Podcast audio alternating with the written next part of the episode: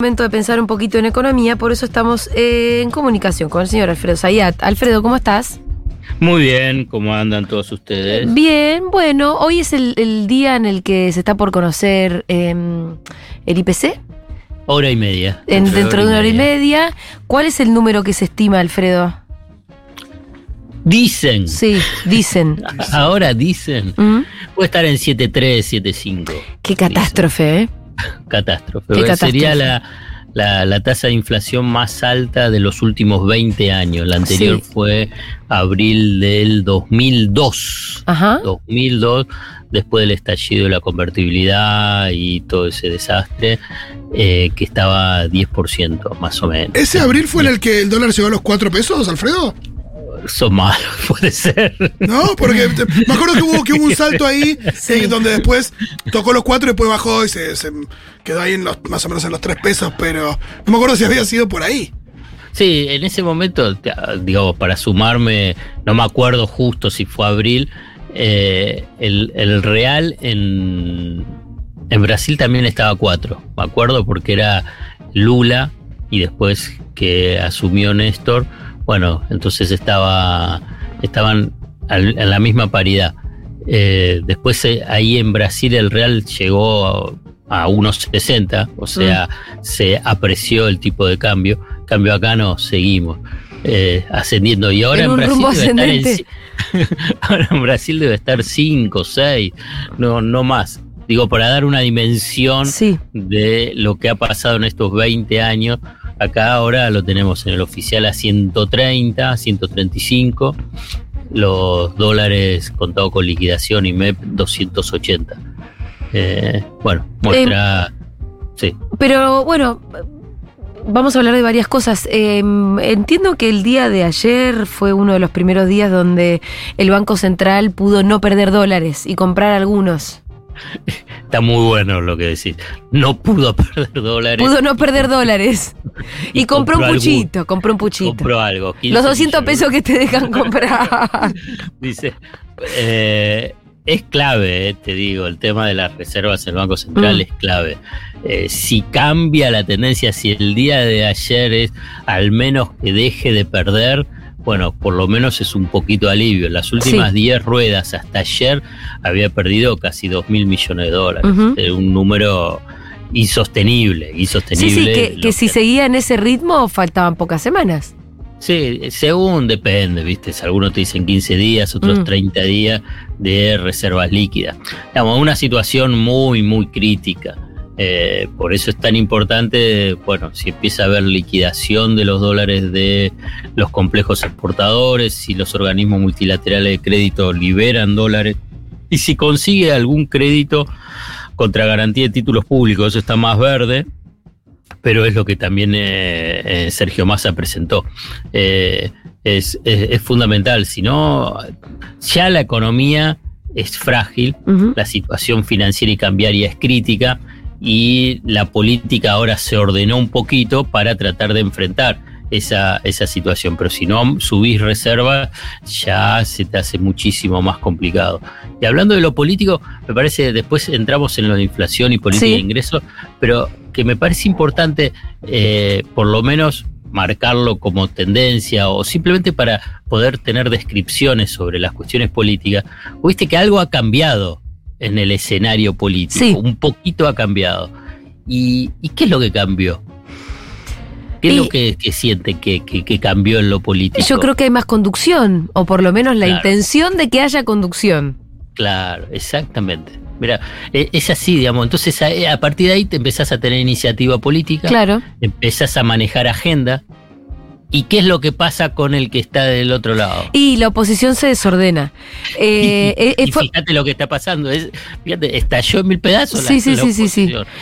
Eh, cuando en realidad, viste, como dice Iván Jagroski, la oposición solo tenía, eh, ya era un activo no ser el frente de todos.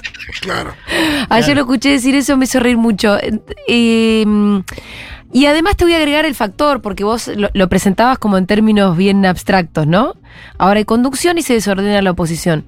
Pero también el factor masa, me parece que a ellos los desordenó.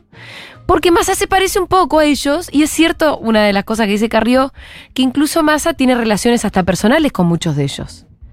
Y eso me parece que es un factor también como desconcertante, por lo menos cuando uno escucha a Carriolo que le contestaron, casi un poco eh, el sonido de todo ese conflicto es el desconcierto que genera un masa en el gobierno, que a nosotros nos pasa igual, ¿eh? Sí, porque si hubiera, En un ido para, punto. si hubiera ido para el lado del kirchnerismo, Claro. eh, la manija, si querés, eh, la posición de la oposición hubiera sido mucho más sencilla también. ¿Y pero quién jugó esa ficha en el tablero de ajedrez? Para que esté más ahí. Sí.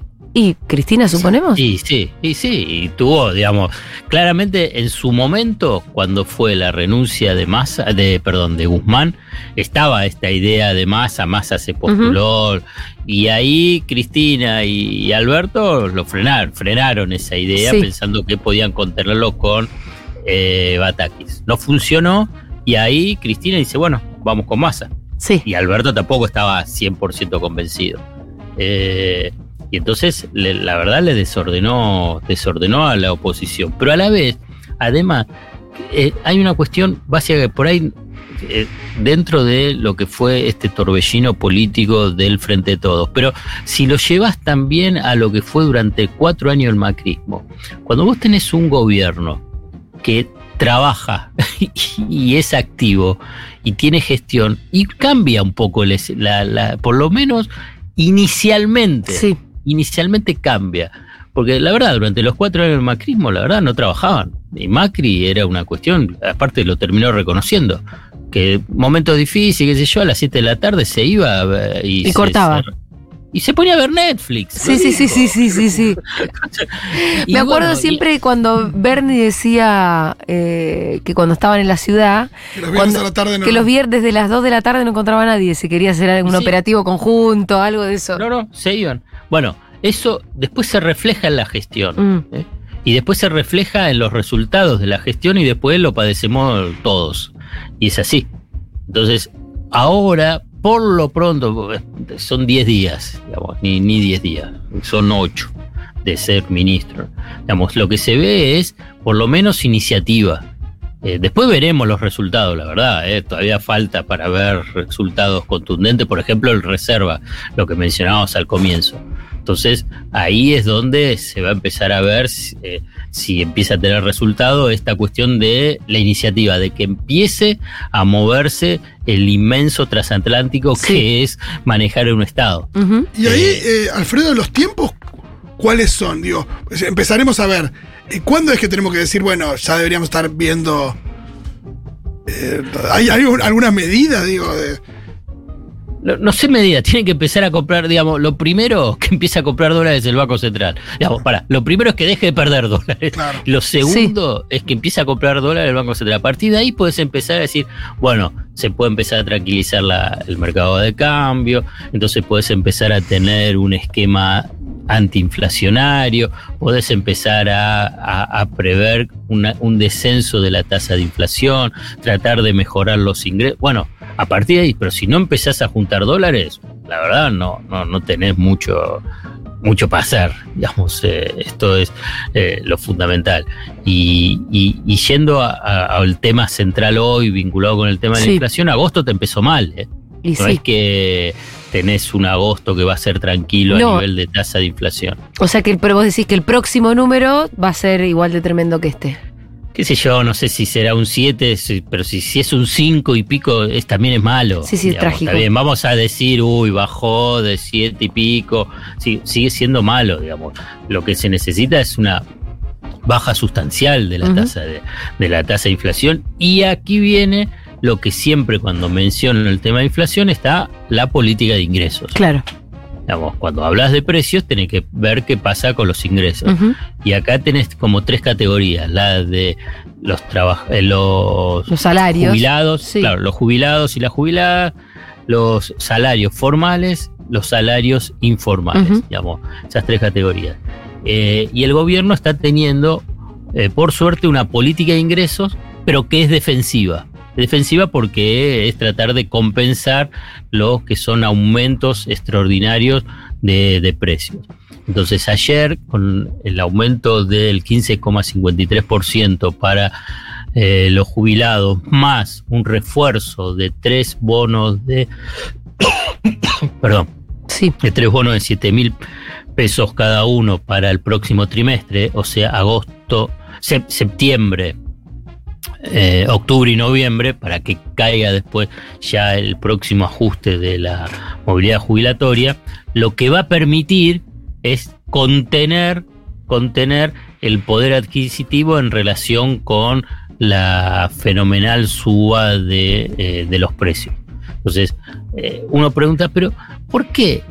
Ya nos preguntamos, ¿por qué si esta fórmula de movilidad es la misma que la que tenía Cristina eh, y en sus dos mandatos la jubilación aumentó en términos reales, le ganaba la inflación y digo, a la inflación también le ganaba la inflación, no la del INDEC, la que medía el sector privado.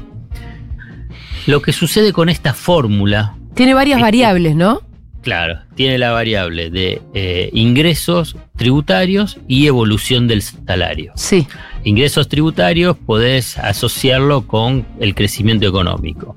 Y salario es, bueno, lo, que son negociaciones eh, de paritarias. Pero es una fórmula que puede tener una evolución virtuosa, como fue durante Cristina, o viciosa o perniciosa durante este periodo. Entonces, ¿por qué? Porque si vos tenés una inflación sostenidamente alta y en cada uno de los meses subiendo escalones, aunque crezcas y aunque mejores los salarios y mejore la recaudación por el crecimiento que antes te mencioné, no alcanza y quedas atrás. Entonces, en cambio, por ejemplo, con el gobierno de Cristina, la economía crecía, el empleo crecía, el salario crecía, pero la inflación en niveles relativamente altos en ese momento, hoy sería como... Hoy sería un paraíso pensar en 25, imagínate. Somos primer mundo. Claro, claro, exactamente. Eh, estaba, estaba en esos niveles, no se movía, más o menos 20, 25, pero la economía crecía y la recaudación también, entonces siempre le ganaba la inflación. Entonces tuvo una, un sostenido crecimiento en términos reales. En cambio, hoy la inflación eh, te está pasando por encima permanentemente. Bueno, por eso es tan importante la de los bonos, la de los refuerzos, para tratar de compensar. Pero por eso digo que es defensiva, porque no, no, no el propio sistema, el mm. funcionamiento de la economía, lo virtuoso que tiene esta fórmula, no te permite ir ganando, porque recordemos que empatando, empatando, los ingresos de los jubilados están 20 puntos por debajo de diciembre del 2015, que son los 20 puntos promedio, ¿no? Que se perdieron durante el macrismo. Em, eh, Alfredo, en ese caso, bueno, sabemos que para los jubilados eh, hay un bono, es una decisión unilateral por parte del gobierno, y pasemos un poco al tema salarios, donde es un poquito más peluda la decisión, porque la decisión tiene que ser venir de parte de los trabajadores a través de sus representantes que vienen a ser los sindicatos. Em, y ahí está como esa, creo yo, falsa disyuntiva, si es una suma fija, si es un bono eh, o si es por paritarias. Em, ¿Por dónde pensás que debería avanzar? Y hoy por suma fija, y es un poco mm. lo que quiere Cristina y también Massa impulsa. En su momento también Alberto quiso, pero la CGT no quiere. Y obviamente que el, los sectores empresariales tampoco. Ahora es increíble porque del otro lado la gente estará preguntándose por qué la CGT no quiere. Y es una cuestión de puja de poder. Ahora, está bien, si vos decís, mira, no, porque yo mi herramienta es la paritaria, me la dejás de dibujada, perfecto pero llévala adelante. Pedile vos un bono. Entonces anda y, y, gana algo. Sí, sí, así es. Porque si no, eh, quedarse en la inacción es la peor de las opciones. En el equipo económico de masa lo que están evaluando, tratando de convencer es que haya un bono por decreto que vaya entre 20 mil y 30 mil pesos.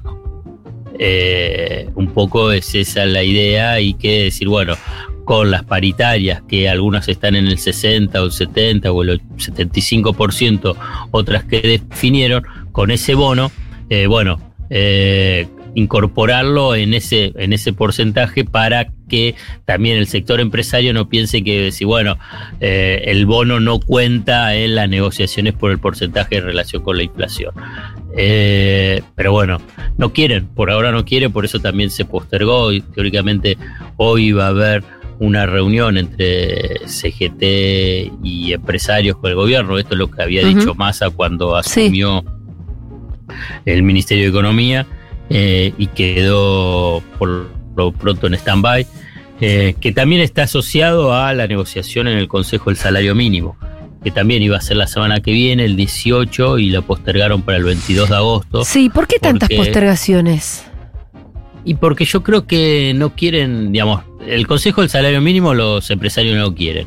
Entonces Fune de Rioja, como está en el exterior, dice entonces lo postergan para el 22. Y, eh, y lo del bono no lo quiere uno y otro, por parte de esas negociaciones de la mesa de poder entre sindicatos y empresarios, que es por el tema de paritarias. Eh, pero la verdad que en su momento, cuando fue con Néstor, lo de los bonos fue un- una muy buena herramienta Sí. para tratar de impulsar el Ah, mira, no se había aplicado en, en qué momento.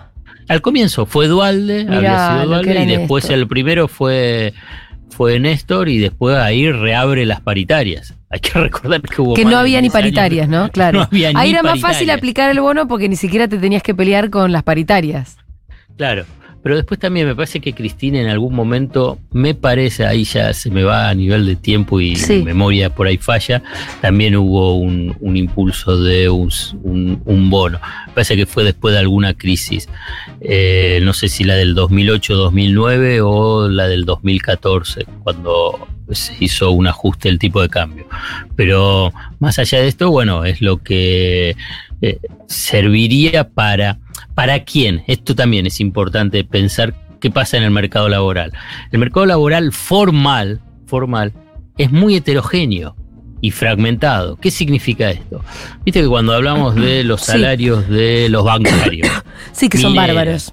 eh, Aceiteros. hidrocarburos, aceiteros, bueno, dentro de toda esa pirámide salarial y están en una situación privilegiada. Esto no significa que sean millonarios, una situación en la pirámide salarial privilegiada, porque tienen capacidad de negociación muy fuerte de los sindicatos, tienen un nivel de desempleo sectorial muy bajo, muy bajo, entonces tienen capacidad de presión a, a- a sectores que les va muy bien a la vez, les va muy bien. Entonces Claro. consiguen paritarias muy buenas. Bueno, ¿qué pasa con otros sindicatos que no están en esas condiciones?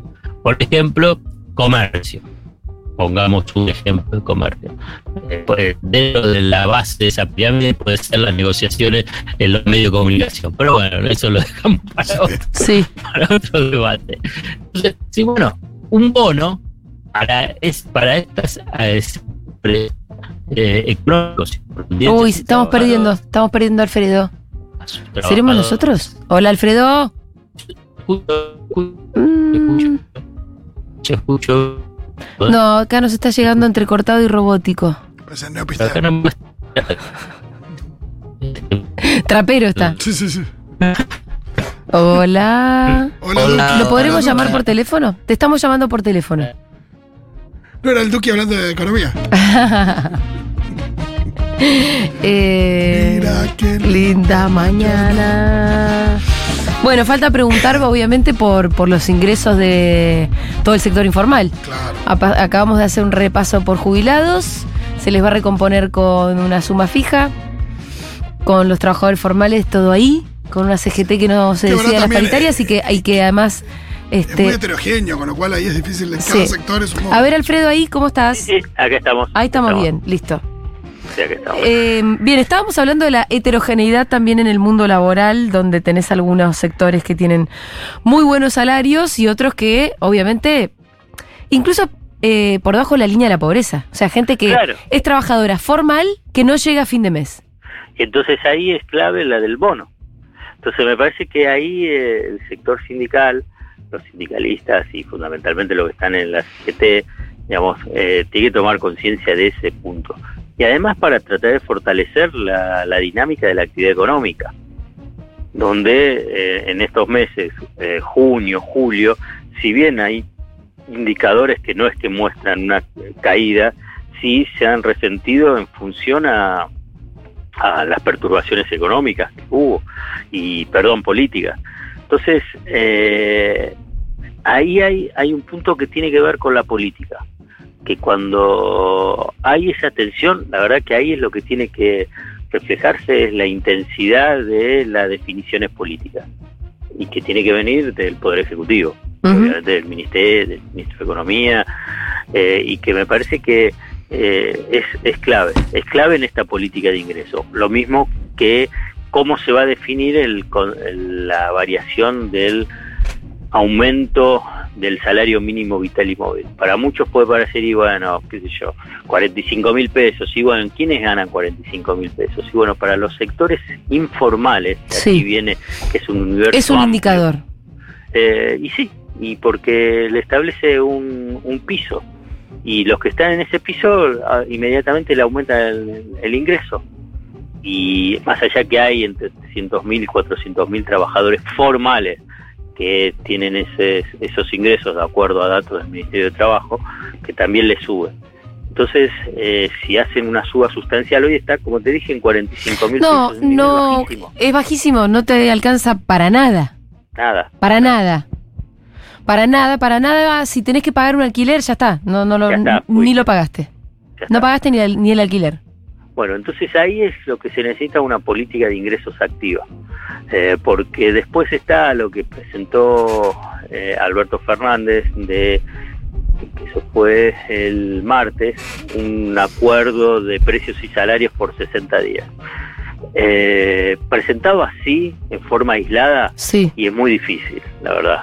Y además, solo, solo por 60 días. Es porque te parece corto el plazo y corto el plazo y un contexto que no no no no no está preparado. ¿Y no te ahora. parece que puede servir para ganar tiempo, para ir pensando de acá a cuando se terminen esos 60 días, qué se puede hacer?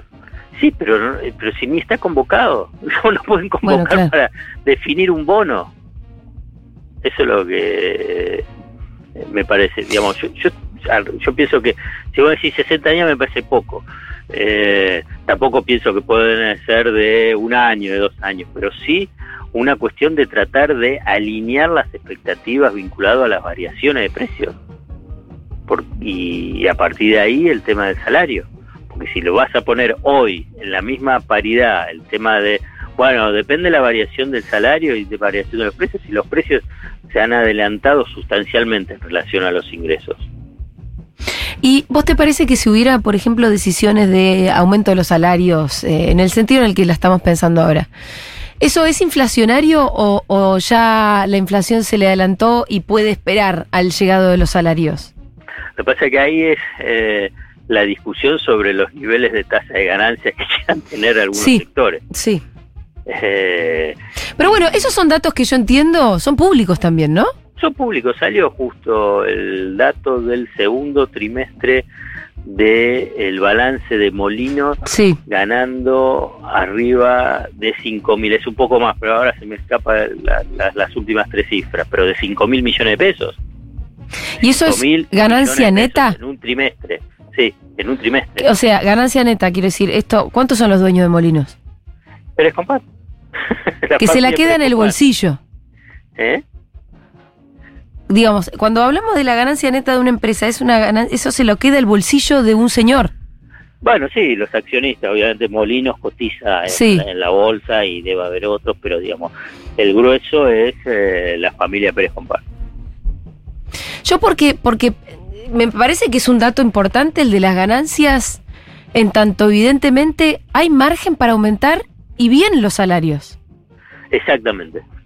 Pero no hay ninguna herramienta para, para poder, así como no tenemos herramienta para que los exportadores de soja liquiden, tampoco hay herramientas para decirle a estos señores que están ganando tanto con, con vendiendo alimentos que el margen de rentabilidad tiene que ser menor y que tienen que aumentar los salarios. No hay, no hay cómo.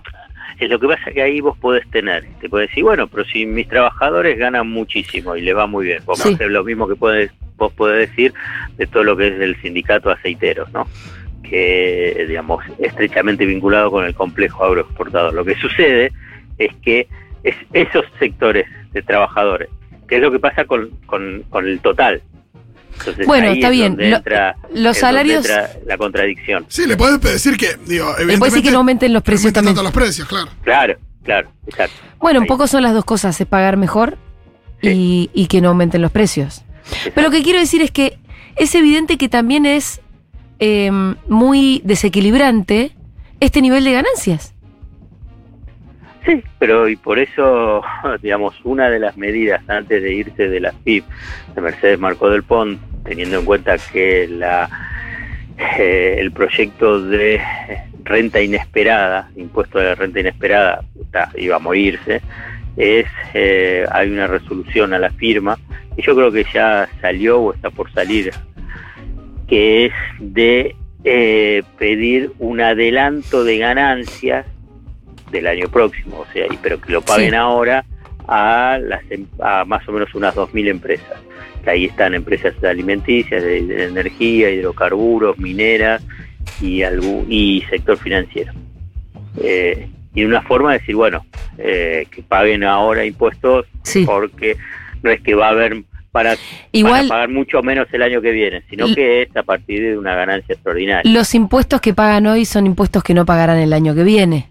Sí, pero es cua- por- por- el tema es que vos adelantás, e incluso hasta financieramente va a adelantar una plata que te va a entrar el año que viene, pero que era un, un- es inesperado, una, Sí. una ganancia inesperada, Claro. una, sea, una recaudación que también es inesperada y vos hoy la necesitas esa plata. Eh, Alfredo, igualmente son pesos. Son pesos. Sí, pero peso No, de hoy no es lo mismo que Estado peso es de dentro de importante. seis meses, claro. Sí, no, y además entiendo que también es importante recaudar pesos.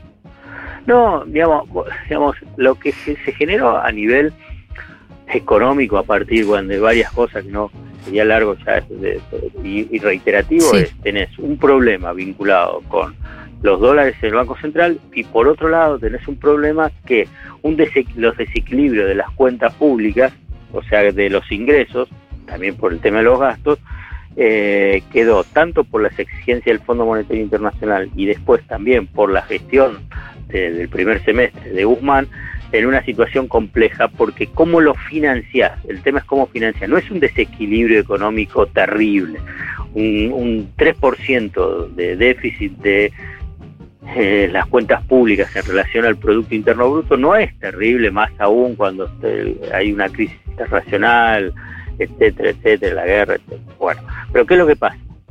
Resulta difícil financiarlo. ¿Cómo lo financias?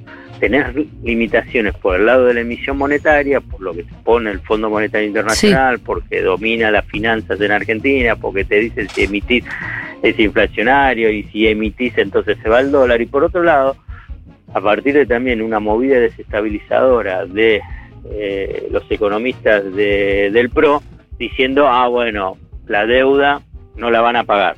Entonces se te hace difícil colocar deuda para tratar de financiar la- los desequilibrios. Entonces, por eso es importante, y ahí vuelvo a lo de la medida de, de la FIP, es importante si, bueno, adelantame lo que es una renta inesperada que del año para la- que, que tenías que pagar el año próximo, bueno, pagalo ahora porque necesito la plata. Bien, eh, bueno, Alfredo, ya nos quedamos sin tiempo, el panorama sombrío como siempre. Me encanta porque nos quedamos, nos quedamos sin tiempo. Pero con alegría, pero con ver con alegría. la columna y con la situación económica. Ay, con la Pero con alegría. Pero con alegría, te mandamos Si un- querés para la próxima o el año que viene ha- hago la columna de deportes y listo. Ah, bueno, está bien. Como vos prefieras. Te escuchamos el sábado, Alfredo. Bárbaro. Dale. Era Alfredo Zayat en Seguro La Ivana.